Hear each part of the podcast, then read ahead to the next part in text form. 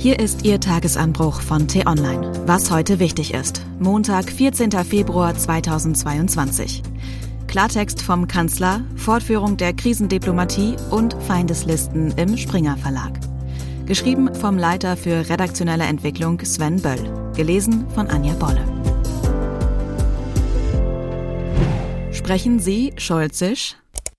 Als Kanzler werden einem immer und überall Fragen gestellt. Was sagen Sie dazu? Welchen Plan verfolgen Sie hierbei? Wieso geht es dort nicht voran?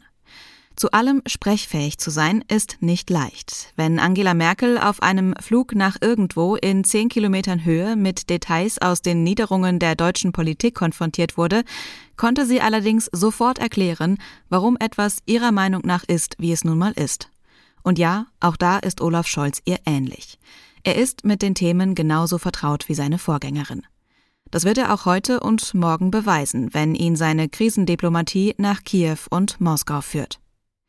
In sogenannten Hintergrundgesprächen haben Journalisten aber auch die Möglichkeit zu erfahren, was Politiker wirklich denken. Eine Regel lautet aber, dass die Inhalte unter den Beteiligten bleiben.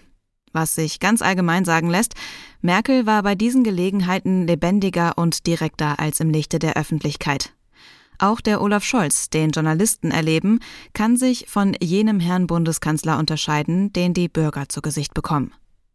Merkel und Scholz wissen insgeheim eigentlich alles, sagen aber in der Öffentlichkeit fast nichts.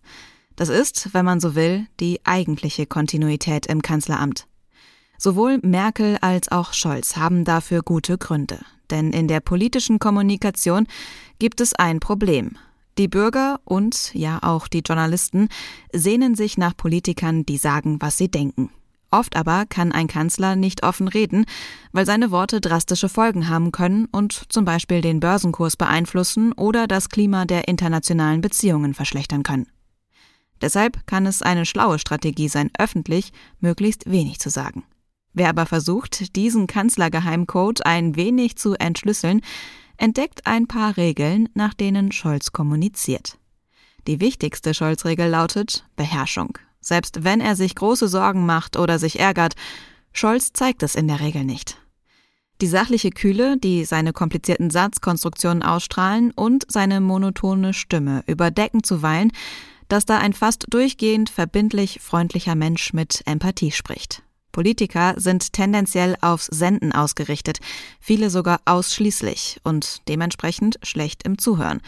Doch Scholz streut auffällig oft, wie Sie selbst gerade gesagt haben, in seine Antworten ein. Allerdings heißt sein Zuhören nicht, dass er Fragen auch beantwortet. Schon gar nicht lässt sich Scholz von Fragen beeindrucken, die sich knapp beantworten ließen. Kommt ein Impfregister?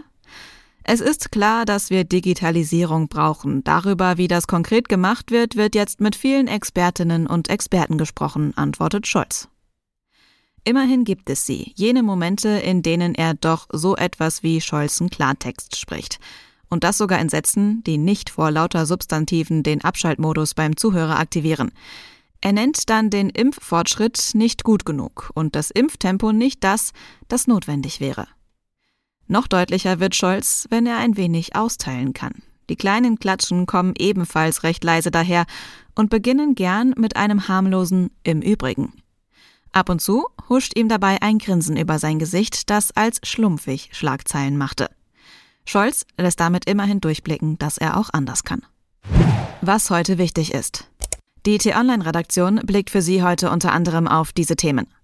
Bereits am Mittwoch könnte es zu einem russischen Angriff auf die Ukraine kommen. Dieses Szenario skizzierte der US-Geheimdienst CIA. Ob ein Krieg unmittelbar bevorsteht, weiß vielleicht nicht einmal Putin. Die Krisendiplomatie geht also weiter. Scholz trifft heute den ukrainischen Präsidenten Zelensky, morgen den russischen Präsidenten Putin.